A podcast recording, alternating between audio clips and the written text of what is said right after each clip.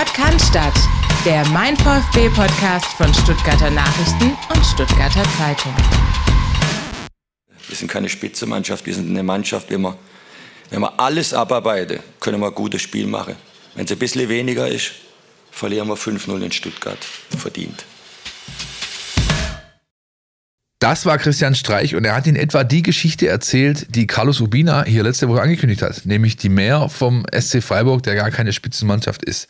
Da trifft es ja gut, dass ich den Carlos wieder hier bei mir habe. Carlos, grüß dich. Hallo Philipp, hallo in die Runde. Wir werden gemeinsam über das Spiel am Wochenende sprechen, ganz klar. Äh, das ist natürlich entsprechend äh, eindrucksvoll gelaufen. Wir werden einen großen Part haben zu vereinspolitischen Themen. Die Mitgliederversammlung steht an, das 130-jährige äh, Jubiläum des Vereins steht an. Wir haben wie immer einen Blick auf die Akademie dabei, auf die Frauen und einen kleinen Ausblick in diese Länderspielpause rein. Da ist ja auch einiges los, wie immer beim VfB sportlich, nicht nur ähm, die diversen Spieler sind unterwegs, gibt es auch noch ein paar andere Geschichten. Carlos, ähm, um den Bogen zurückzuspannen zum Spiel am Wochenende. Du warst dort, ich war dort, ähm, privat, du hast gearbeitet. Das war doch schon ein bisschen eindrucksvoll und da kann man Herrn Streich vielleicht ein bisschen in Schutz nehmen, auch in der Höhe und in der Art und Weise, wie er abgefrühstückt wurde mit seiner Truppe. Das war so nicht zu erwarten, oder? Nein, auf keinen Fall. Äh, in der Höhe und äh, in der Art und Weise, wie der VfB gespielt hat, äh, war das schon überraschend. Und an diesem Nachmittag, da muss man Herrn Streich natürlich recht geben, war der SC Freiburg keine Spitzenmannschaft. Aber so eine Einschätzung äh, gilt ja nicht nur für einen Spieltag, sondern über eine Saison hinweg. Und der SC Freiburg ist jetzt schon seit zwei, drei Jahren da oben mit dabei. Insofern, ähm, ja war es überraschend, vielleicht sogar überraschend gut vom VfB, weil ich finde, er hat äh, genau das gemacht, was in der Vergangenheit den SC Freiburg oft ausgezeichnet hat in den Landesduellen. Er hat sehr geschlossen gespielt, der VfB, und auch sehr entschlossen. Das war eine richtig gute Leistung, Mannschaftsleistung gegen einen, wie gesagt, äh, starken Gegner. Und auch effektiv waren sie, die Schwaben. Das war auch immer so ein Thema, das Freiburg gerne hatte. Man hatte oft das Gefühl, die kommen hierher oder gehen in die Spiele rein, haben äh, zwei, Spie äh, zwei Chancen, machen drei Tore. Der VfB hat es ähnlich gemacht. Er hat aus seinen Möglichkeiten, die er hatte, in den ersten 25, 30 Minuten eigentlich das Maximum rausgeholt, oder? Ja, hat das Maximum rausgeholt, äh, wobei das auch äh, sehr gut herausgespielt war. Also die, die Führungstore durch äh, Fürich und Girassi waren sicher gute Einzelleistungen, wurden aber auch äh, gut vorher eingeleitet, äh, die Angriffe. Das 3 zu 0, finde ich, war nahezu perfekt herausgespielt, fast wie an der Taktiktafel irgendwie äh, gezeichnet. Schon äh, richtig gute Abschlüsse und äh, wahrscheinlich waren es drei Tore mit fünf Abschlüssen. Die beiden Spieler, die du gerade erwähnt hast, sind schon die beiden, die man ein bisschen herausheben kann, oder? Die waren schon richtig on fire. Also Chris Führig ich habe die Zusammenfassung des Spiels nachher mir nochmal angeguckt, da hat der Kommentator gesagt, ist wohl in der Form seiner bisherigen Karriere und ich glaube, das kann man eigentlich auch über Sergio Girassi sagen. Also wenn du so aus den Startlöchern kommst einer Saison, dann ist das schon aller Ehren wert. Ja, bei Chris Führig fällt auf, dass er mit äh, sehr viel Selbstvertrauen, sehr viel Dynamik spielt. Oh, er selbst hat nach dem Spiel auch ein bisschen ausgeführt, wie er an seinen Torabschlüssen äh, zuletzt äh, gearbeitet hat, um da besser zu werden, um in die Räume reinzukommen, wo er auch äh, zum Schuss kommt und äh, die Effektivität, die spricht jetzt äh, für ihn. Das war ja immer so ein bisschen ein Manko in den vergangenen Monaten. Für ihn und die Mannschaft. Also ähm, letztes Jahr haben wir uns ganz oft, der Christian und ich hier an dieser Stelle drüber unterhalten, dass der VfB seinen XG-Werten hinterherhinkt. Also nicht so viele Tore erzielt, wie er sich eigentlich Chancen erarbeitet und er erzielen müsste aufgrund dieser Berechnung. Dieses Jahr ist es andersrum. Ja, dieses Jahr äh, scheint es bis jetzt andersrum zu sein. Und ich habe noch das äh, 2 zu 0 von Gerasi vor Augen, wo ich sagen muss, eine Situation, von der man nicht gleich gedacht hat, das äh, ist oder wird eine Torchance. Er hat ja fast aus dem Stand auf, aufs Richtig, Tor geschossen. Ja. Ähm, muss ich sagen, schon sehr, sehr gut. Äh, nicht besonders hart, dafür sehr platziert. Guter Abschluss, äh, gute Aktion, Hut ab. Und auch äh, aus der Distanz, wie schon äh, das Spiel äh, zuvor, das Heimspiel gegen Bochum, hatte auch so einen, einen Schuss mit voller Wucht aus, war glaube ich auch knapp außerhalb des Strafraums, dieses Mal auch wieder knapp außerhalb, ungewöhnlich für so einen Strafraumstürmer wie er ist. Ja. Ja, wobei ich finde, dass Girassi ja kein reiner Strafraumstürmer ist. Also sein Revier ist ein bisschen größer als der 16-Meter-Raum. Er lässt sich ja auch immer wieder fallen, um ja. ins Spiel zu kommen. Er, er nimmt Bälle an und mit, bringt seine Mitspieler auch in, äh, setzt die in Szene. Also er kann auch außerhalb des Strafraums. Du hast vorhin schon das Reißbrettmuster erwähnt, mit dem das 3-0 erzielt wurde da muss man natürlich auch denjenigen erwähnen, der das Ganze initiiert hat. Angelo Stiller. Wie hast du ihn gesehen, den Neuzugang? Äh, ich habe ihn tatsächlich äh, sehr gut gesehen. Er hat für mich äh, so gespielt, als ob er schon, sag ich mal, zwei bis drei Jahre zu dieser Mannschaft gehören würde. Tatsächlich, als ob er ähm, die VfB oder die Stuttgarter Schule durchlaufen hätte. Das war sehr stimmig. Er war nicht immer so auffällig wie vor dem 3 zu 0 mit diesem Pass. Er hat auch viele kleine Aktionen, viele kleine Pässe gehabt, die so rhythmusbestimmend sind, mal äh, Tempo forciert, mal Tempo rausgenommen, äh, Mitspieler gut, äh, gut auch abgeschirmt. Also das war eine rundum äh, gute Leistung. Kann man äh, tatsächlich darauf aufbauen, habe ich auch so gesehen, wo natürlich noch ein bisschen Potenzial ist, ist, wenn man immer oder wenn man den Spiegel anlegt oder den Vergleich anlegt zu, zu Wataru Endo. Jetzt hast du zumindest auf dieses Spiel bezogen bewertet zwei Spieler gehabt, die eher so wie ein Metronom agiert haben. Ata Karaso macht das immer, Stiller eben auch, wie du gerade sagtest, sehr rhythmusgebend, eher vorsichtig zurückhaltend. Der Offensivdrang aus der Zentrale, den Endo immer ausgestrahlt hat, den hat man so noch nicht gesehen, muss aber erstmal ja nichts weiter heißen. War wie gesagt ein erster Auftritt und der war durchaus gut von äh, Stiller. Wenn man so reinkommt in eine neue Mannschaft, dann ist das definitiv eine gute Basis für die nächsten Wochen und Monate. Ein Mann müssen wir vielleicht noch streifen. Auch er kam sehr gut weg bei euren Noten. Ich habe die natürlich gesehen, die äh, meinen VfB-Noten, die es immer gibt nach dem Spiel.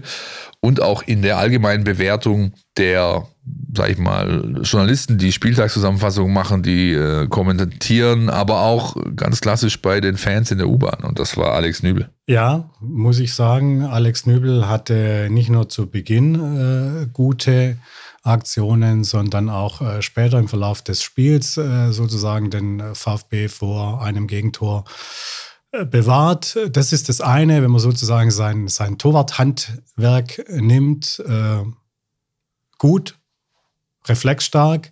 Aber es gibt ja noch diese andere Ebene, ähm, die Ruhe, die er ausstrahlt, äh, die Sicherheit, die er ausstrahlt. Das wirkt sich alles auf seine Vorderleute aus. Das wird äh, sozusagen aus dem Mannschaftskreis auch bestätigt. Ähm, das äh, sieht sehr gut aus. Für mich sind tatsächlich jetzt mal, äh, oder sage ich so, ich bin noch ein bisschen vorsichtig, weil wir ja den dritten Spieltag erst haben. Aber es sieht so aus, wie wenn hinten Nübel und vorne Girassi die Unterschiedsspieler sind beim VfB oder weiter sein können. Das fand ich gegen Freiburg schon, schon so. War augenscheinlich definitiv und äh, diese Woche auch äh, zumindest bei Nübel im Training zu beobachten wieder, dass der ja sehr stark an, an solchen Themen arbeitet. Gerade diese Reflexschulung, ja, das kann man ja trainieren, indem man entsprechende Übungsformen anlegt. Der Steffen Krebs, der Torwarttrainer, nimmt sich meistens von André Wachter, dem Torwartausbilder der NL, aus dem NLZ, noch Unterstützung dazu für die Trainingseinheiten, dass sie also zu zweit sind für drei bis vier Keeper. Dennis Simon ist gerade mit der Nationalmannschaft unterwegs, also drei sind es aktuell. Und da sind schon Übungsformen dabei, wo du siehst, ähm, ja, die, die arbeiten explizit an solchen Situationen oder an der Vorbereitung äh, solcher Situationen, damit die Torhüter entsprechend präpariert in die Spiele gehen können und da einfach gut aussehen. Für mich war es der Safe gegen Salai. Er in der ersten Halbzeit, der quasi auch so den Freiburger und das letzte bisschen Genick sollte noch was übrig gewesen sein, gebrochen hat sozusagen. Ja, weil, weil du hattest irgendwie das Gefühl, okay, wenn nicht mal der reingeht, dann werden die heute kein Tor erzielen. Ja, und, und das war so eine klassische Situation, in der der VfB Stuttgart oftmals äh, sich Tore gefangen hat, so ein bisschen Slapstick, äh, nicht ganz gut durchorganisiert hinten und meistens waren solche Versuche drin. Jetzt hat die eben Nübel oder blockt die Nübel ab und das ist eben ein ganz, ganz großer Schritt nach vorne im Vergleich zu den letzten ja, zwei Saisons einfach ganz nüchtern betrachtet.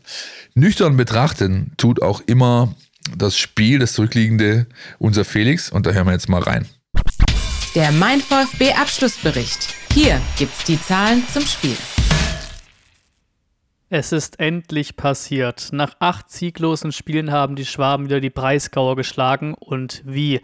15-0 gegen Europa League-Teilnehmer, sechs Punkte nach drei Spielen, das gab es letzt im Jahr 2008. Zweimal 15-0 in Heimspielen, geteilt erst in den erzielten Toren mit elf Stück. Dafür brauchte man 41 Torschüsse, nur der zehnthöchste Wert in der Bundesliga. Aktuell ist jetzt jeder 3,7. Abschluss. Es fühlt sich fast so an, als wäre man in einer Art Parallelwelt. Hierzu mal der Blick auf letzte Saison. Der VfB war auf Platz 4 der meisten Torschüsse mit 443, bei den Treffern aber auf Platz 14, nur 45. Statt aktuell jeder 3,7. ging damals nur jeder 9,8. Schuss ins Tor. Der VfB ist auf einmal eiskalt. Ein Grund dafür ist natürlich der aktuelle Torschützenkönig Seru Gerassi. Für seine fünf Tore benötigte er nur zehn Torschüsse. Hier begibt sich Gerassi in sehr gute Gesellschaft. In der Historie des VfB konnte nur Karl Allgöwer in der Saison 1984-85 ebenfalls fünf Tore nach drei Spieltagen vorweisen. Er schloss die Saison damals mit 19 Toren ab. Aber alleine Tore schießt natürlich auch nicht alles. Der VfB spielte zu null. In der vergangenen Saison hielt der VfB in den 34 Bundesligaspielen nur zweimal die weiße Weste. Diese Marke hat man jetzt schon nach drei Spielen erreicht. Nübel war auch gegen Freiburg wieder ein wichtiger Rückhalt. Die Bayern-Leihgabe steht im Bundesliga-Vergleich geteilt auf Platz 3 bei den abgewehrten Torschüssen. Die Präzision ist auch hervorzuheben. Der VfB kam gegen Freiburg schnell zu seinen Torabschlüssen. Beispiele sind das 13-0 und das 15-0. Man belegt als Team den vierten Platz in der Passquote im Liga-Vergleich. Den Pre-Assist zum 13-0 lieferte Stiller. Er lieferte ein starkes Startelfdebüt ab. Passquote top, Zweikämpfe top und er war der laufstärkste Spieler auf dem Platz mit 11,7 Kilometern. Das 15-0 leitete Mittelstädter mit einem Ballgewinn ein. Auffällig bei ihm, obwohl er erst nach 53 Minuten eingewechselt wurde, hat er mit 10 die meisten Zweikämpfe aller VfBler gewonnen. Das Team auf den Rasen geschickt hat natürlich wieder Trainer Sebastian Hoeneß. Er macht mit dem VfB da weiter, wo man im Saisonendspurt aufgehört hatte. In nun 16 Pflichtspielen unter ihm holten die Schwaben im Schnitt stolze 1,94 Punkte. 9 Siege, 4 Unschieden, 3 Niederlagen und nach letzten Jahren wohl trotzdem weiterhin das Wichtigste. Aktuell sind es 5 Punkte Abstand auf den Relegationsplatz 16. Vielen Dank, Felix. Wie immer interessante äh, Facts, Match Facts zum zurückliegenden Spiel und ihr, die ihr alle die Mein VfB-App hoffentlich abonniert habt, ihr habt natürlich auch gesehen, dass es auch zu diesem Spiel wieder ein 90 bis 3 Video gab auf unserem neuen YouTube-Kanal. Da kann man eigentlich auch nochmal so das Wichtigste in aller Kürze sich abholen, wenn man das Spiel nicht live gesehen hat und eben aber wissen möchte, was wichtig ist rund um dieses letzte zurückliegende VfB-Spiel am entsprechenden Wochenende. Carlos, wir beide, wir kommen jetzt zu unserem Mittelblock, unserem großen Themenblock. Wir haben im Verlauf gleich Einspieler dabei, ähm, die Protagonisten zu Wort kommen lassen. Wir haben einmal mit Rainer Wenninger gesprochen, dem Vereinsbeiratsvorsitzenden. Wir haben mit Klaus Vogt gesprochen und ihn getroffen, den VfB-Präsidenten und Aufsichtsratsvorsitzenden der VfB AG. Die Mitgliederversammlung nähert sich in großen Schritten, Carlos. Sind wir präpariert fürs Wochenende? Also wir sind äh, präpariert, weil wir ja wissen, dass eine Marathonsitzung auf uns äh, zukommt. Also wir stellen uns mal von äh, 13 Uhr an auf äh, 6, 7, vielleicht sogar 8 Stunden äh, sozusagen verfolgen, äh, aufpassen, Berichterstattung ein. So sieht's aus. Ähm, die Basics vorneweg. Die letzte Mitgliederkommunikation ist Anfang der Woche erfolgt. Am Dienstag ging eine ergänzende Tagesordnung raus. Und zwar vornehmlich äh, per digitaler Post, also per E-Mail. Manche, ungefähr 10 Prozent der Mitglieder, bekommen sie noch postalisch. Die haben keine E-Mail-Adresse angegeben. Ähm, da ist aufgeführt, was da am Sonntag alles mit aufs Tableau kommt. Und das sind insgesamt jede Menge Anträge. Es gibt sowohl Satzungsanträge oder Satzungsänderungsanträge, so rum ist es korrekt, und es gibt Abwahlanträge, zwei gegen den Präsidenten und jeweils einen gegen die Vereinsbeiratsmitglieder Schlecht und Bühler. Ähm, diese Anträge kommen im Wesentlichen von zwei Initiativen, Carlos, wenn man so wenn man das so sagen kann. Und eine Einzelperson, richtig? Ja, das ist richtig. Das äh, hatten wir letzte Woche schon erwähnt. Cornelia Gerstung, die äh, sozusagen einen Abwahlantrag gegen Klaus Vogt äh, gestellt hat. Und dann gibt es die Initiative VfB Jetzt um Christoph Burand, die, die auch einen Abwahlantrag gegen Klaus Vogt gestellt hat, sowie gegen die zwei erwähnten Vereinsbeiratsmitglieder dazu noch äh, Satzungsänderungen äh, haben will. Also die Initiative war sehr rege, sehr aktiv. Die andere nennt sich Wir VfB, haben auch, äh, sag ich mal, ihr ganzes Vorgehen sehr transparent äh, ins Netz gestellt. Das sind eine Gruppe um das Mitglied Michael Reichel. Es gibt eine Internetseite, wo alles wirklich, wie ich finde, sehr gut aufgearbeitet, nachvollzogen ist und da herrscht eine gewisse Freude, denn all die sechs Anträge, die man gestellt hat, ja, die sich allesamt um Satzungsänderungen bemüht machen, äh, diese Anträge oder die, die, die einfach initiieren wollen, die wurden auf die Tagesordnung genommen. Äh, auch wenn, und das äh, ist durch diese Kommunikation des Vereins an seine Mitglieder auch nachvollziehbar, manche sich so ein bisschen widersprechen. Ja, also inhaltlich äh, wird das durchaus interessant, äh, zumal die äh, Anträge auf Satzungsänderung ganz am Ende der Veranstaltung sein werden. Also da wird nochmal ähm, höchste Konzentration äh, gefordert sein, weil da geht es um Details, äh, wie gesagt, teilweise sich widersprechende Anträge. Ähm, was ich jedoch kurz auch noch anmerken will, ich finde schon bemerkenswert, dass das VfB-Präsidium alle Anträge auf die Tagesordnung äh, genommen hat. Äh, man hat das intern ja auch äh, diskutiert, man hat es äh, juristisch äh, bewertet, aber Klaus Vogt hat es auch mehrfach betont, es entspricht seinem Demokratieverständnis dass äh, letztendlich die Mitglieder entscheiden sollen, äh, was äh, Sache ist, auch wenn es gegen seine eigene Person geht, finde ich tatsächlich gut, dass es da keine Vorauswahl oder Einschränkungen gab. Genau zu diesem Umstand und zu einigen weiteren rund um das Prozedere, das uns alle da am Sonntag erwartet in der MHP Arena, haben wir mit Rainer Wellinger gesprochen, beziehungsweise ich habe mit ihm gesprochen, ich habe ihn getroffen. Das hören wir jetzt, diesen Einspieler und ich kann euch im Vorfeld schon mal warnen, äh, pegelt eure Kopfhörer vielleicht ein bisschen runter, denn wir hatten leider, weil der Meißel nicht in der Lage war, die Technik richtig einzustellen, ein bisschen Tonprobleme, aber insgesamt zählt der Inhalt und der ist gut. Also bitteschön. So, wie angekündigt, sind wir jetzt kurz nach Cannstatt runter, äh, stehen hier im Raum 1992 ist einer der beiden Gesprächsräume, die es hier in der Geschäftsstelle gibt. Der andere ist äh, der Raum 2007. Ich habe Rainer Wenninger hier bei mir. Rainer, grüß dich erstmal. Hallo, danke für das Interview. Wir wollen kurz mit dir auch nochmal sprechen vor dieser anstehenden Mitgliederversammlung jetzt. Du bist der Vorsitzende der Satzungskommission, du bist aber auch der Vereinsbeiratsvorsitzende.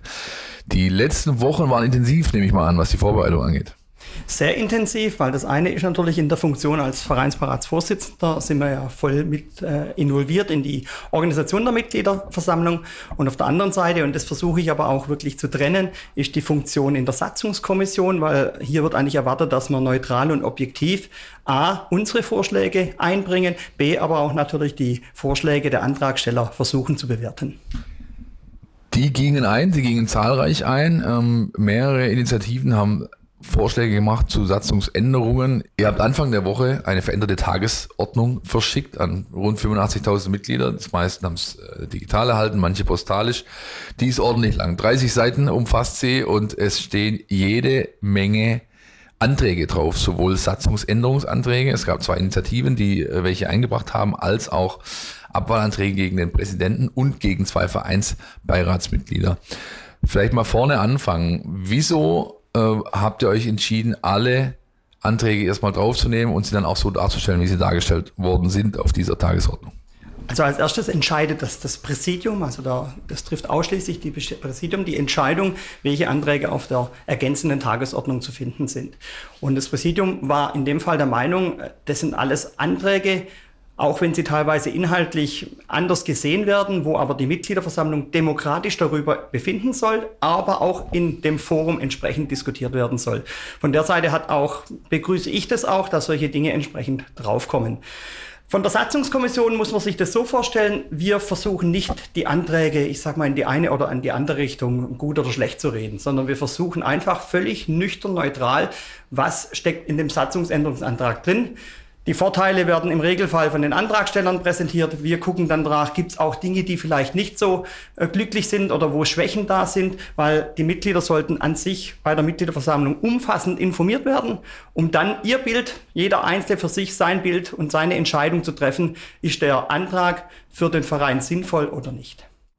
Diese Veranstaltung wird sich auch allein schon deswegen, weil viele An äh, Abstimmungen anstehen und auch weil jeder Antragsteller nochmal die Gelegenheit bekommt, selbst nochmal äh, das Wort zu ergreifen, entsprechend hinziehen. Habt ihr einen groben Zeitrahmen, mit dem man rechnen kann an diesem Sonntag? Wie lange wird diese Veranstaltung gehen? Also, äh, sag mal, Toröffnung ist um 11.30 Uhr, Beginn ist um 13 Uhr.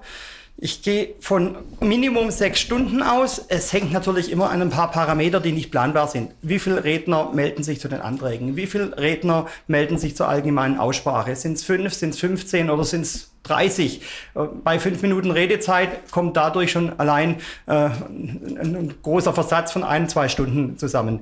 Äh, dann ist auch noch die Frage, wie die Versammlung generell verläuft. Das heißt, äh, gibt es Abwahlen, die zum Erfolg äh, geführt haben, weil dann gibt es einen neuen Versammlungsleiter, dann gibt es andere Dinge. Oder äh, werden die Anträge ab, äh, nicht äh, angenommen, dann sieht es wieder ganz anders aus. Gibt es Anträge, dass Tagesordnungspunkte von der Tagesordnung wieder kommen, äh, wegkommen sollen? Auch das besteht ja die Möglichkeit, dass das ein Mitglied zum Beispiel macht. Dann hat man wieder eine zusätzliche Abstimmung. Also es sind viele Faktoren, die nicht planbar sind, aber ich gehe davon aus, aus sechs Stunden Minimum. Und äh, wenn es dumm läuft, werden wir den Tatort im Stadion erleben. Eine dieser, einer, einer dieser Tagesordnungspunkte betrifft das Gremium, dem du vorstehst, nämlich dem Vereinsbeirat. Es gibt ja zwei vakante Stellen, seit es Rücktritte gab, Anfang des Jahres. Und dafür gibt es Bewerber. Drei an der Zahl für zwei Positionen. Vielleicht äh, zu Beginn, warum äh, sind es nur drei? Gab es vielleicht mehrere Bewerber oder gab es für dich nur so wenige? Und ähm, das Zweite, für welche Bereiche im Vereinsbeirat sind diese Bewerbungen jetzt eingegangen und können von den Mitgliedern gewählt werden? Wir haben ja in der, vom Vereinsberat mehrere Gruppen. Es gab jetzt dieses Mal durch die Rücktritte von Susanne Schosser und Martin Bitzer in der Gruppe Mitglieder und Fans und in der Gruppe Mitglied, äh, Wirtschaft und Gesellschaft äh, Stellen nachzubesetzen. Wir hatten eine relativ schwache Bewerberlage. Wenn man das im Vergleich sieht damals, wo jetzt vor zwei Jahren, wo der komplette Vereinsberat gewählt wurde, waren es über 50 Bewerbungen. Jetzt hatten wir relativ wenig. Und dann trifft ja der Wahlausschuss und der Vorsitzende Klaus Vogt äh, spricht dann mit den Personen und dann wird die Entscheidung getroffen, äh, wer wird im Prinzip als Kandidat nominiert. Und in der äh, Säule Wirtschaft und Gesellschaft gab es nur zwei Bewerbungen. Beide Bewerbungen waren an sich gut und, und äh, deswegen hat auch der Wahlausschuss entschieden, beide Bewerbungen für die Mitgliederversammlung zuzulassen. Aber dann hat im Nachgang eines dieser Mitglieder seine Bewerbung zurückgezogen, somit, dass wir hier leider im Prinzip nur einen Kandidaten haben.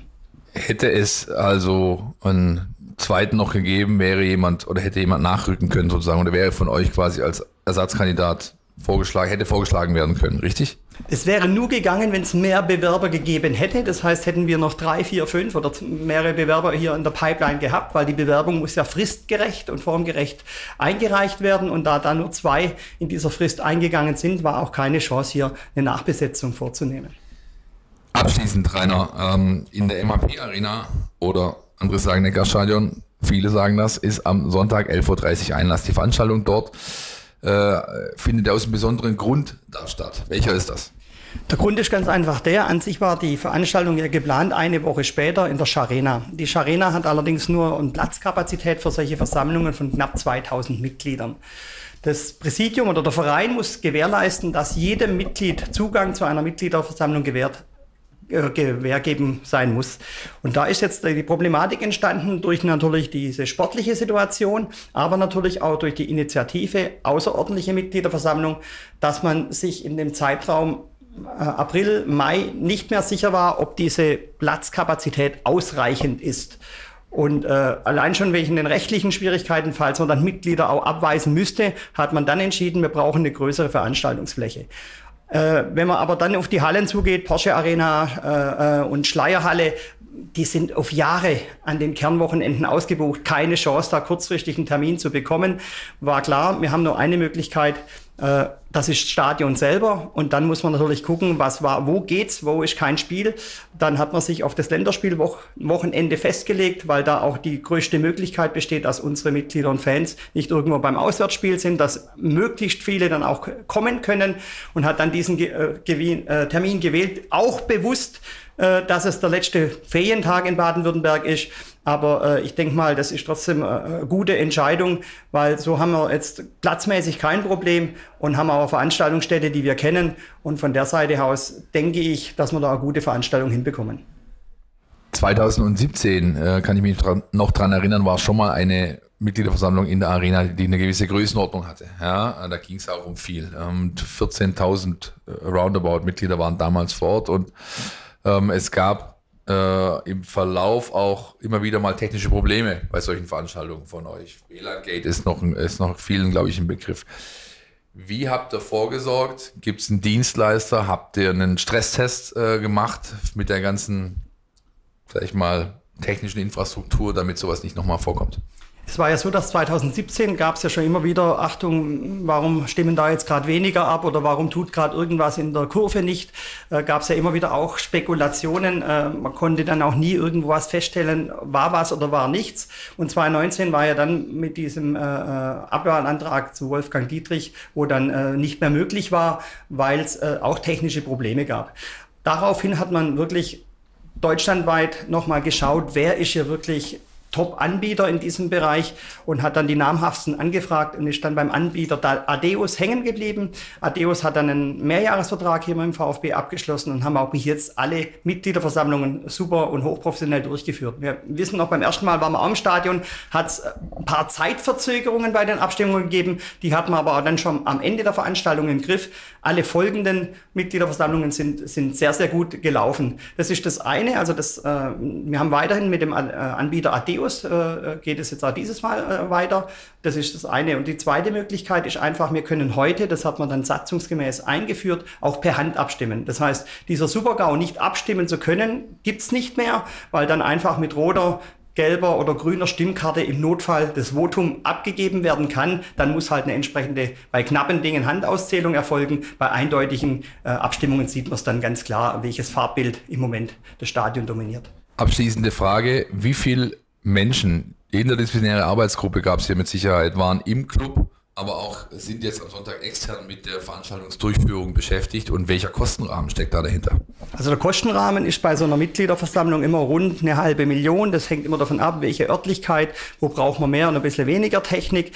Direkt sind schon mal allein schon, wenn ich die Videokonferenzen sehe, sind da fast immer 20 Personen direkt involviert. Das heißt, es sind aber oftmals dann die Abteilungsleiter, die Direktoren oder die Fachbereichsleiter hier beim VfB. Dahinter stecken dann auch wieder Mitarbeiter in den einzelnen Teams, sodass bei so einer Mitgliederversammlung doch eine, eine ganze ordentliche Anzahl an Mitarbeitern dran beteiligt sind, inklusive natürlich auch die Vereinsmitarbeiter, Marco Fischer, Marcel Rumpf, äh, Murtum Rumpf.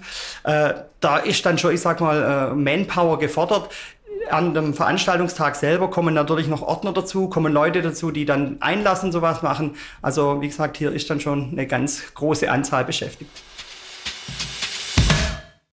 Herzlichen Dank und äh, das, wie gesagt, ein guter Einblick, wie ich finde, zum Prozedere, zum Allgemeinen, was uns da erwartet am Wochenende, zum Ablauf. Vielleicht eine Sache noch, äh, die ich gerne erwähnt hätte. Manche, die sich diese Tagesordnung jetzt zu Gemüte gefühlt haben, die haben sicherlich bemerkt, Moment mal, die allgemeine, allgemeine Aussprache, die war doch eigentlich immer am Ende solcher Veranstaltungen angesetzt und ist ja immer so ein kleines Highlight, wenn dann da, ähm, ja, wer immer auf die Bühne kommt, ähm, der Ida jetzt Macher oder wer auch immer da auf die Bühne geht, da waren schon einige Highlights die letzten Jahre dabei.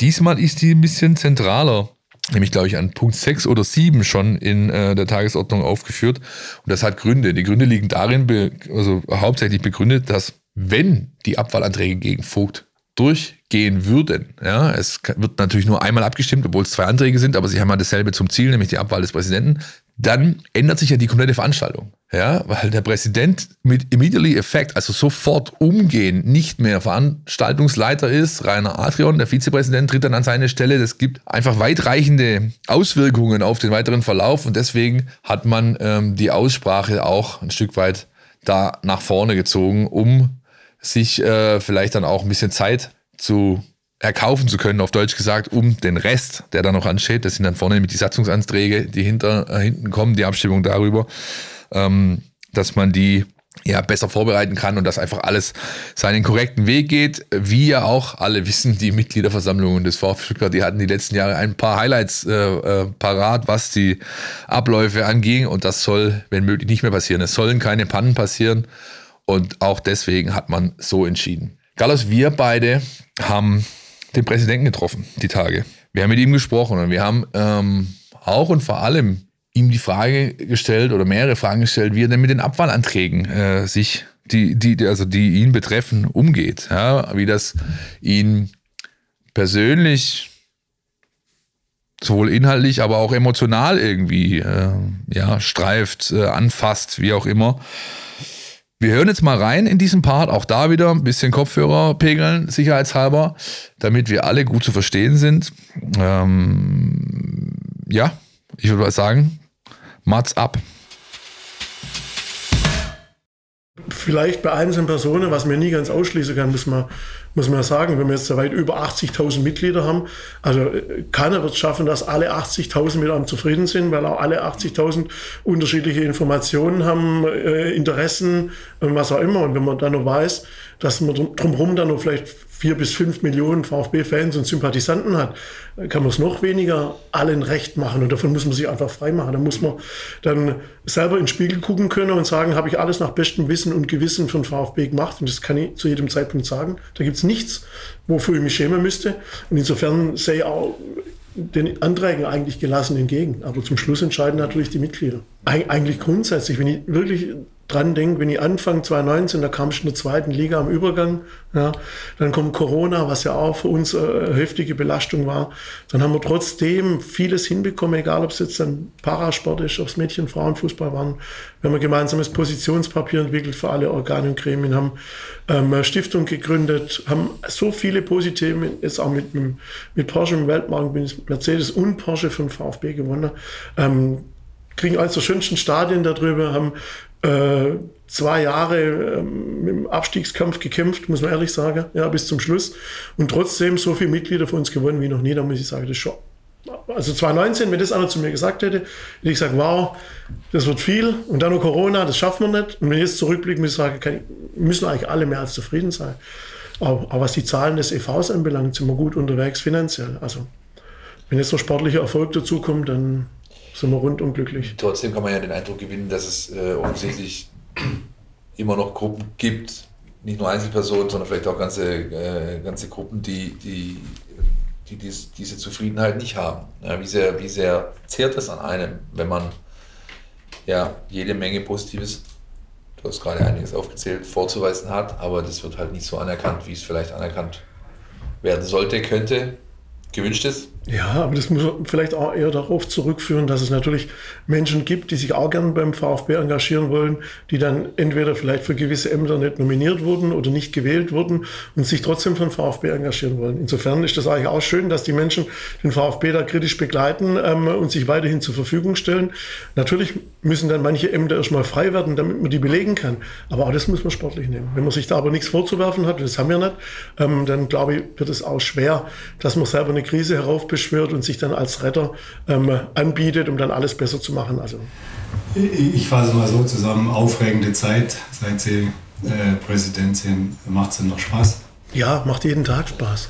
Macht jeden Tag Spaß, natürlich. Wenn man sich für seinen, für seinen Lieblingssport und für seinen Lieblingsverein engagieren und einsetzen kann ähm, und auch sieht, was man alles positiv bewegen konnte, äh, dann, dann macht es Spaß. Und trotz einzelner Kritik, die, die auch normal ist. Also ich glaube, es gibt keinen in keinem Fußballverein, der nicht irgendwann auch mal was Kritisches gehört hat. Das gehört dazu.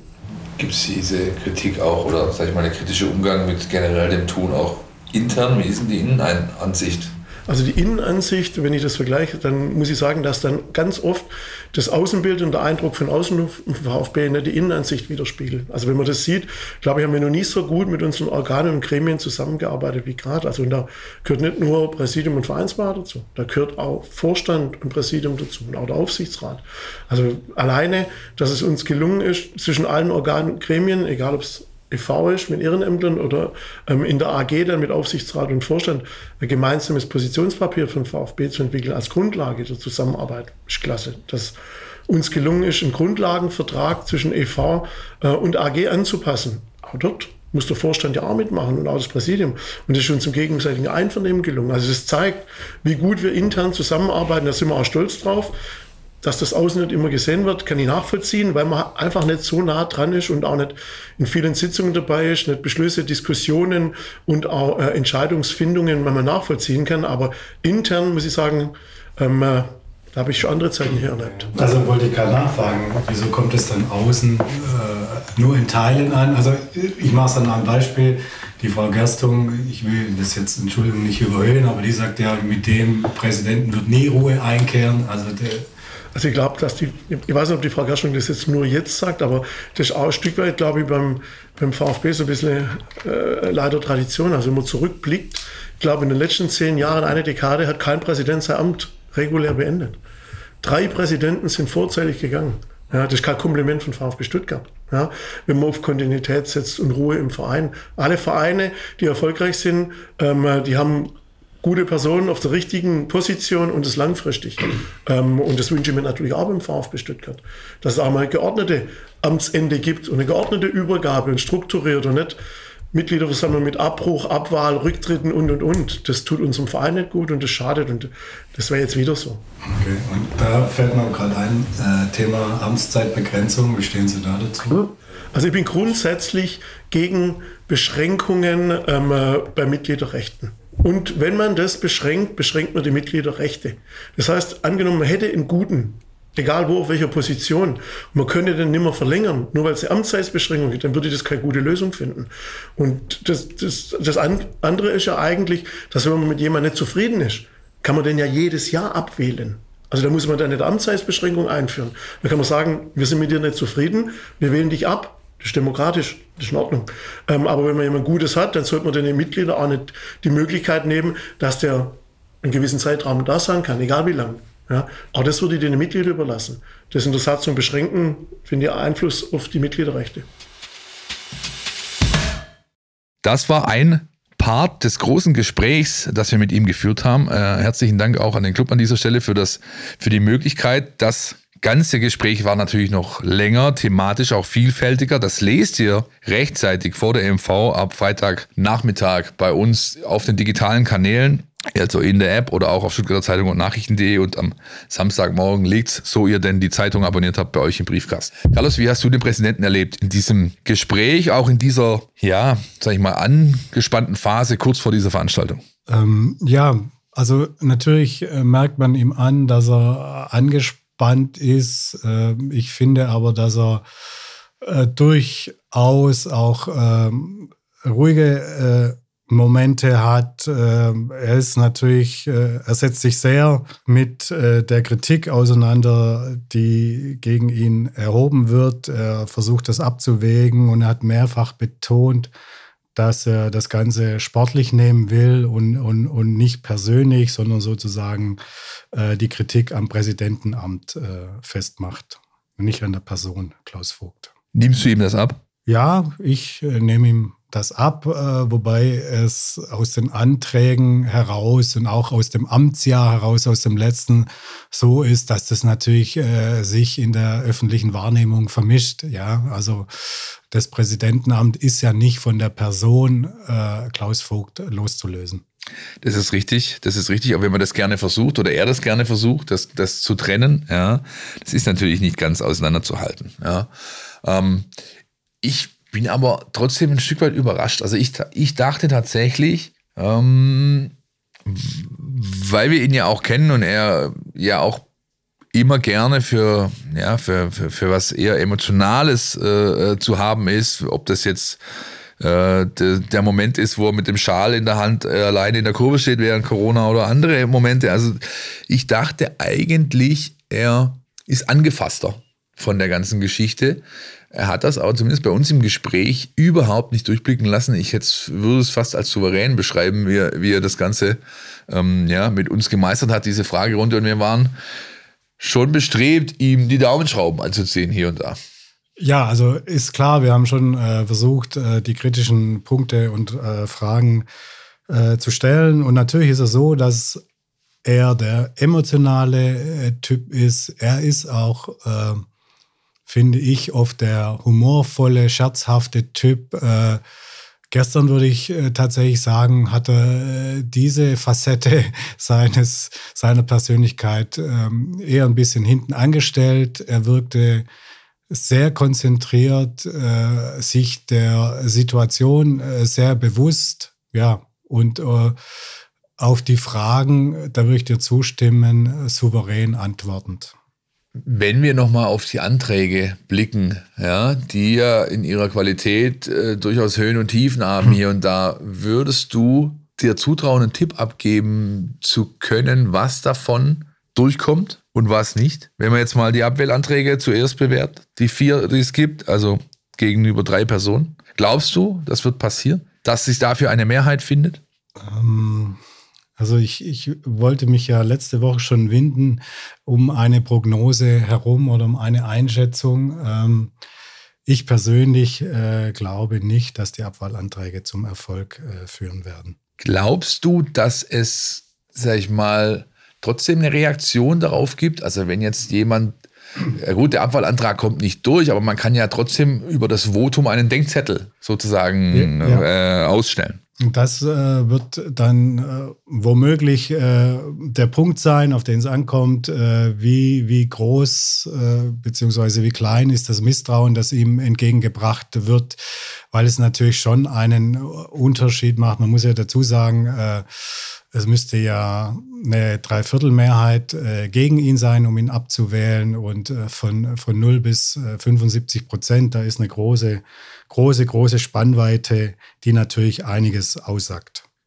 Die Satzungsänderungsanträge, die sind durchaus vielfältig. Wir haben schon vorher gesagt, sie sind auch an manchen Stellen widersprüchlich. Der Verein hat das mit entsprechenden sag ich mal, Empfehlungen versehen in dieser ergänzenden Tagesordnung. Manche Sachen werden ganz klar empfohlen, manche Sachen da wird nahegelegt, dass man sich vielleicht doch nochmal mit der Satzungskommission, die es ja VfB intern gibt, die auch Rainer Wenninger, wir haben ihn vorher gehört, anführt, zumindest bisher, ähm, auseinandersetzt, um dann vielleicht im kommenden Jahr ähm, Verbesserungen fertig zu haben, die dann abstimmungsfähig sind. Da wir nicht auf alles äh, en Detail eingehen können, vielleicht eine Sache, die man rausgreifen kann aus der ganzen äh, Gemengelage, ist die der Form oder über die zukünftige Form der Mitgliederversammlung. Ja, bisher ist es ja so, sie findet in Präsenz statt. Zukünftig könnte es sein, dass es eine hybride Form geben wird. Richtig, Carlos? Das ist richtig. Also die Satzungskommission äh, unter der Führung von Rainer Weninger hat ja da jetzt längere Zeit äh, dran gearbeitet und hat jetzt äh, tatsächlich äh, ihren Vorschlag unterbreitet oder wird das äh, am Sonntag auch nochmal tun. Es äh, soll die Möglichkeit in Zukunft geben können, hybride Veranstaltungen oder rein digitale Veranstaltungen äh, zu machen, also die Mitgliederversammlung so durchzuführen, das liegt jetzt äh, bei den Mitgliedern vor Ort, äh, darüber abzustimmen. Ähm, letztendlich ist es so, dass es ähm, durch die Corona-Krise ja diese Möglichkeiten äh, gab und gibt. Sie erscheinen mir auch tatsächlich ein Stück weit zeitgemäß wenn man berücksichtigt, dass der VfB mittlerweile deutlich über 80.000 Mitglieder hat. Ähm, ja, diese Anzahl der Mitglieder, die darüber entscheiden wird am Wochenende, die war dieser Tage schon mehrfach Thema. Wir haben uns natürlich mit Vogt getroffen, wir haben uns mit Wenninger getroffen, wir haben mit vielen Leuten auch aus dem Club Gespräche geführt und immer wieder kam zur Sprache, ja, wie viele Leute kommen denn da eigentlich? Ja, jetzt hat der Verein, auch weil er nicht genau weiß, wie viele kommen, ähm, die größtmögliche aller Veranstaltungsflächen gebucht. Der Rainer Wenninger hat das vorher auch schon ähm, entsprechend dargelegt, warum das so äh, getroffen wurde, diese Entscheidung. Meinst du, die Gegend gerade wird voll oder ähm, meinst du, es wird eher ein, sag ich mal, Auditorium geben, eine Größenordnung an Mitgliedern, die erscheinen, die sich so ein bisschen an äh, der Zahl vom letzten Jahr orientierten? Da waren es gerade mal 575. Also ich glaube, dass äh, schon ein paar mehr kommen würden. Ähm, Klaus Vogt hat uns ja auch gebeten zu tippen. Äh, mein Tipp war so äh, um die 1000 äh, plus minus äh, rum. Ich glaube aber auch, äh, dass äh, der Hauptteil der Mitglieder äh, zugegen sein wird, wenn es um die Abwahlanträge geht. Und dann bin ich mir recht sicher, dass es danach das Interesse abflaut und auch eine kleine Abwanderungswelle eintreten könnte. Du meinst der berühmte Uli-Ruf-Effekt, nur diesmal dann dauerhaft. Ja? Der Uli-Ruf-Effekt für die, die es nicht, äh, die es, äh, die es nicht ähm, noch vor ihrem eigenen Auge, inneren Auge haben, das war der frühere Finanzchef. Die Rolle, die jetzt der äh, Thomas Ignazi ausführt, der Finanzvorstand. Und immer wenn Uli Ruf angefangen hat, aufs, oder aufs Podium kam und seine Zahlen präsentiert hat, dann wurde der Saal merklich äh, leerer. Meistens kamen die Leute zurück, weil eben die Aussprache beispielsweise noch anstand. Und äh, ja, Carlos hat jetzt einen anderen Tipp für dieses Wochenende.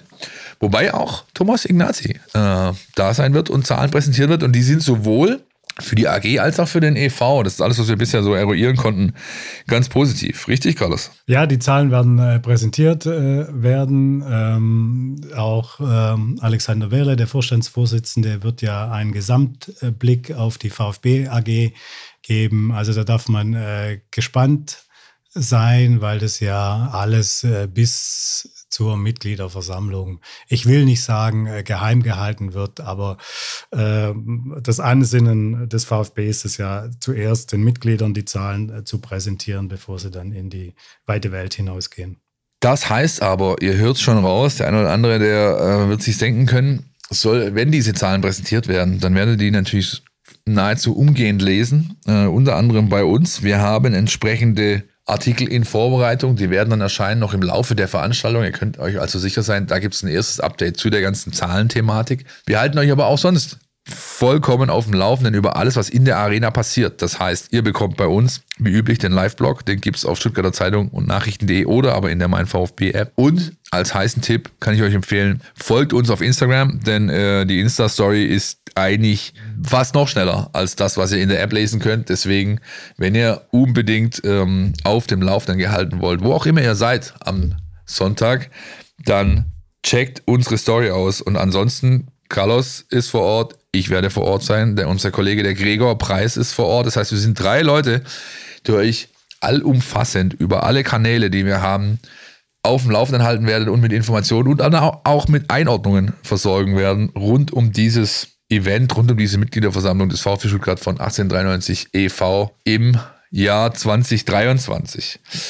Eine Sache, Carlos, die wir auch mit dem Präsidenten so leicht angesprochen haben, war die des 130-jährigen Jubiläums, das der VfB ja feiert, einen Tag vor dieser Mitgliederversammlung, nämlich am Samstag, am 9.9.1893.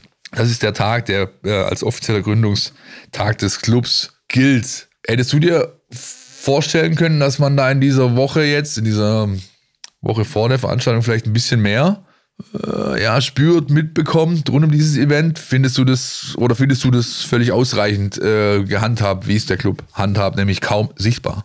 Also ehrlich gesagt, Philipp, äh, ist es so, wenn du nicht gewesen wärst, ja, das muss ich äh, gestehen, wäre dieses Jubiläum mir gar nicht mehr so wirklich in den Sinn gekommen. Das äh, deutet ja auf zwei Sachen hin. Der eine liegt ganz klar bei mir. Ich, ich äh, habe das nicht so genau im Blick gehabt mit dem äh, Jubiläum. Das andere ist natürlich, dass es äh, nicht die großen Feierlichkeiten äh, diesmal sind im Vergleich zum 125-jährigen äh, Jubiläum. Ja, also das muss man sagen ich glaube, im Moment sind ja sehr viele Mitarbeiter, das ganze Präsidium, auch der Vorstand mit der Mitgliederversammlung äh, beschäftigt, äh, so dass dieses Thema aus meiner Sicht äh, verständlich, ich will nicht sagen in den Hintergrund gerückt ist, aber doch so ein bisschen zur Seite äh, geschoben wird. Es sind äh, durchaus Aktionen geplant, die kannst du ja ein bisschen ausführen. Du, du steckst da besser drin als, als ich. Also so ganz äh, still und leise wird es nicht gehen. Das Einzige, was ich ähm, da recherchieren konnte, auf dem Weindorf, auf der VfB Weinlaube soll in den Geburtstag hineingefeiert werden. Ja, das kann man, das kann man so sagen. Das ist äh, the place to be diese Woche, wenn ihr vor der MV noch äh, Vereinsoffizielle oder Spieler treffen wollt, geht auf die Weinlaube, ja, Werbeblock Ende an dieser Stelle. Aber ja, es sind ein paar Sachen geplant. Zum anderen hat die organisierte Szene hat äh, eine Veranstaltung ja, ähm, vor. Die wird schon am Freitag stattfinden, also auch da feiert man rein. Ähm, dann hat der Verein einige Sachen vor, die dann vielleicht am Samstag sichtbar werden. Äh, Stichwort Stadion, Stichwort aber auch Rotenberg. Da gibt es hier und da aber noch, sag ich mal, bürokratische Hürden zu überwinden, die ähm, dann vielleicht dann doch dem Ganzen noch ein Garaus machen. Auf jeden Fall kann ich euch schon mal empfehlen, haltet Augen und Ohren offen am Samstag und im Zweifel guckt bei uns vorbei in der App. Äh, da lest und seht und hört ihr vielleicht dann auch die Dinge, die es eben ja, zu notieren gibt in dem Fall. Ja, dann müssen wir uns auch nicht mehr ans Schweigegelübde halten. Ja, richtig. Richtig. Gut, das war unser Blog zur äh, vereinspolitischen Thematik, die den Verein in diesen Tagen umtreibt. Und bevor wir jetzt auf die Akademie blicken, gehen wir erstmal kurz in die Werbung. Ihr wisst ja, Freitag ab 1 macht jeder seins. Aber bevor ihr ins Wochenende geht, müsst ihr noch eine Sache erledigen. Eure Mails checken und den Mein VfB Newsletter lesen. Da steht alles drin, was ihr braucht, um rund um die Weiß-Roten mitdiskutieren zu können. Jetzt sofort abonnieren unter meinvfb.de.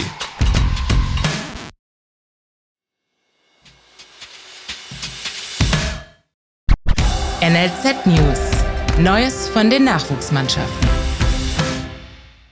Länderspielpause heißt auch immer, viele Spieler sind unterwegs. Äh, das gilt auch für die Akademie. Das sind, glaube ich, 14 insgesamt. Heißt aber auch, eine Liga, die spielt durch. Die macht keine Pause. Und das ist die Regionalliga Südwest und das spielt die VfB U21. Deren Siegesserie ist gerissen am Wochenende. Die haben verloren gegen den FC minus Astoria Waldorf. Herzliche Grüße an Christian Paulitsch an dieser Stelle. Ähm, und zwar mit 1 zu 2 nach fünf Siegen zum Start. Jetzt also die erste Niederlage. Sie sind trotzdem noch Erste, äh, Tabellenerster. Die Mannschaft von Markus Fiedler haben mit äh, Dejan Gallien den Top-Torjäger in ihren Reihen, der jetzt, glaube ich, sechs Buden in fünf Spielen gemacht hat. In dieser Richtung äh, ist er unterwegs. Und ähm, sie haben das nächste Spiel vor der Brust. Das ist am Samstag 14 Uhr in Freiberg gegen SGV, also so eine Art Lokalduell für die Mannschaft. Da gibt es also Live-Fußball. Wenn ihr nicht darauf verzichten könnt, fahrt nach Freiberg, sind ja nur ein paar Kilometer, dann könnt ihr dort am Wochenende ein Live-Fußballspiel sehen. Die U19 ist auf einem Belgien-Trip, spielt gegen KAA Gent dieser Tage und gegen, ich glaube, KV Ostende äh, war der andere Gegner. Dazu ähm, jede Menge Nationalspieler unterwegs, ich habe es schon erwähnt, das gilt auch für die U17. Die hat zuletzt letzte Woche noch ein 5 0 gegen 1860 hingelegt vor der Pause, ist Tabellenführer in der U17 Bundesliga und auch jede Menge Jungs gerade auf Reisen. Das waren die Jungs. Kommen wir zu den Mädchen bzw. Damen. Wie immer unser Blick äh, auf die VfB-Frauen an dieser Stelle. Mats ab. VfB-Frauen. Die Highlights aus der Hafenbahnstraße. Präsentiert vom Brustring Frauen Podcast. Hallo zusammen. Neues aus der Hafenbahnstraße gibt's heute tatsächlich direkt aus der Mercedesstraße. Danke an den VfB Stuttgart für die Möglichkeit, dass wir das heute hier aufnehmen dürfen. Aber genug der Geografie jetzt für heute. Was war los die letzten Tage bei den Frauen?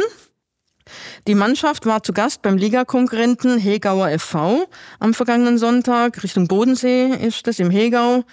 Mit Besa Lezi, Celine Philipp, Jessie Knaus, Anja Selensky und Jana Spengler fehlten fünf Stammkräfte mit kleineren Blessuren, beziehungsweise eine war auf Dienstreise. Alle sollen aber in dieser Woche wieder ins Mannschaftstraining einsteigen. Die Anreise nach Hegau gestaltete sich leider ein bisschen zäh aufgrund der Straßensperrungen, des Reiseverkehrs und der Baustellen. Dementsprechend war die erste Halbzeit mit einer 1 zu 0 Führung auch ein bisschen schwierig. In der zweiten Halbzeit zeigte die Mannschaft dann aber die offensive Wucht, die mittlerweile in ihr steckt und erhöhte direkt nach der Halbzeit schnell auf 2, 3 und 4 zu 0. Nach hinten hat man überhaupt nichts zugelassen, also es wurde gar keine gegnerische Chance verzeichnet. Am Ende stand dann ein 6 zu 0 gegen einen Konkurrenten, der allerdings bei dem heißen Wetter nur zwölf Spielerinnen zur Verfügung hatte. Der Trainer äußert sich stolz und zufrieden nach diesem aussagefähigen Testspiel, das er aber auch nicht überbewertet sehen will. Alle freuen sich jetzt, wenn es in gut einer Woche dann endlich um Punkte geht. In der Woche gibt's für das Team 1 jetzt noch ein Mentalcoaching. Gestern fand für die zweite Frauenmannschaft und die U17 der Media Day mit Mannschaftsfoto und Porträtaufnahmen statt. Schaut dafür gerne mal auch in den sozialen Medien des Vf der VfB Frauen vorbei. Da werdet ihr das bestimmt bald zu sehen bekommen. Am kommenden Sonntag testet die Mannschaft um Anja Selensky und Jana Beuschlein dann noch ein letztes Mal gegen den ersten FC Heidenheim. Währenddessen nehmen dann die U17-Mädels und die beiden Verantwortlichen Sascha Glas und Lisa Lang an der diesjährigen Mitgliederversammlung des VfB Stuttgart teil, zu der wir euch auch herzlich aufrufen. Geht dahin und macht von euren Mitgliederrechten Gebrauch. So, das war's schon für diese Woche. Bis die Tage wieder an gleicher Stelle. Tschüssle.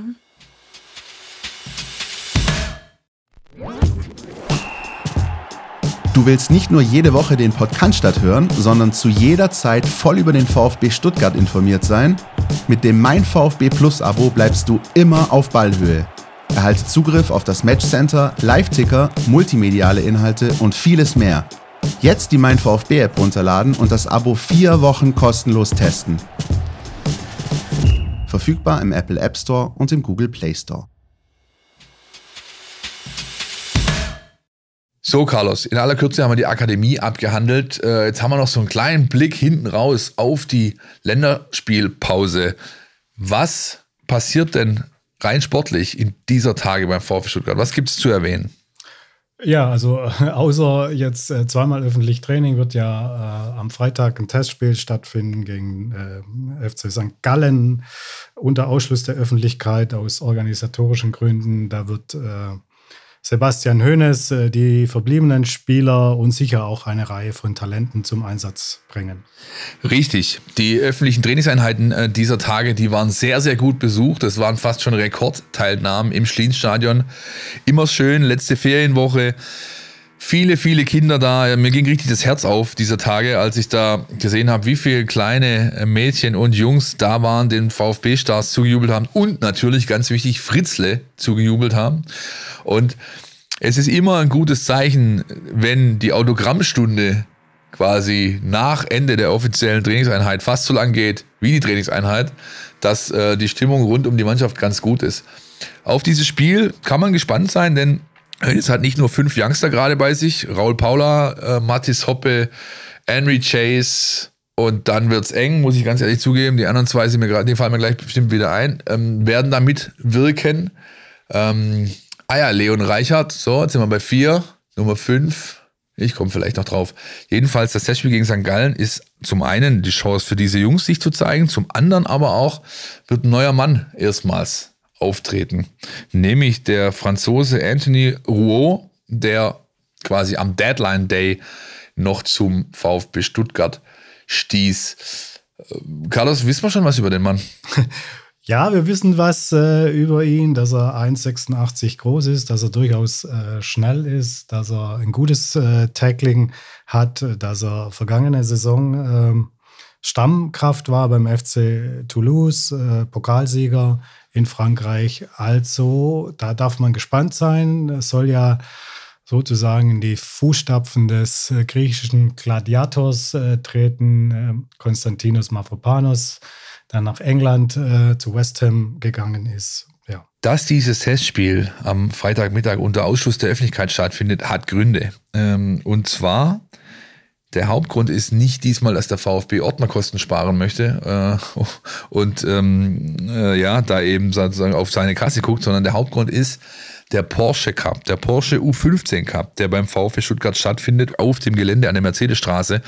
Und da ist eben dadurch schon so viel los, dass es einfach nicht darstellbar ist, dann noch, äh, noch mal 1500 oder 2000 Fans zusätzlich auf das Gelände zu bekommen, um diesem Spiel beizuwohnen. Der Porsche Cup vom ja, neuen Investor, Schrägstrich, äh, Sponsor, steht ja wie immer bei Porsche unter dem Motto Turbo für Talente. Da sind also Top-Clubs da, da ist Bayern da, Wolfsburg, der VfB, also jede Menge großer Namen die dort in zwei Tagen gegeneinander antreten. Am Samstag ist der Tag der Vorrundenspiele und am Sonntag gibt es dann Halbfinals, Platzierungsspiele und das Finale. So ein bisschen, was es ja, zu wissen und zu lesen gibt rund um dieses Turnier, das lest ihr bei uns schon in der App. Wenn ihr diese Folge hört, dürfte der Artikel schon erschienen sein. Ansonsten einfach am Freitag nochmal raufschauen, reinschauen. Das ist das, was es dazu zu sagen gibt. Und ich bin gespannt, äh, ob da der ein oder andere Name sich schon äh, notieren lässt, der dann vielleicht im nächsten Jahr für die U17 vom VfB schon relevant werden wird. Wir haben vorhin, Carlos, äh, über 14 Youngster gesprochen, die aus den Jugendakademie-Teams unterwegs sind für ihre Nationalmannschaften. Aber es gibt auch eine ganze Reihe Spieler aus der Profimannschaft, die unterwegs sind. Dazu gehört natürlich Sergio Girassi, der für Guinea, ähm, glaube ich, äh, mindestens ein, nee, glaube sogar zwei Spiele macht. Der Sportskamerad Silas Katompa ist unterwegs, dürfte vielleicht zu seinem nächsten Spiel für Kongo kommen. Und ein Spieler ist unterwegs, der zuletzt so ein bisschen äh, aus dem Windschatten plötzlich zum Stammspieler avanciert ist. Äh, Enzo Mio auf die Bank verdrängt hat, sogar am Wochenende. Das ist Wu Yong Yong. Ja, der Vollständigkeit halber Hiroki Ito äh, ist ja mit der japanischen Nationalmannschaft unterwegs und wird am Samstag auf die deutsche Nationalmannschaft treffen. Ja. Ja, Jong ist äh, mit der südkoreanischen U23 äh, unterwegs, beziehungsweise beim Asien Cup äh, gefordert und wird da auch den ganzen September über sein. Also auf den ähm, müssen die VfB-Fans ein bisschen länger warten. Dass er so lange unterwegs ist, hat Hintergründe, richtig?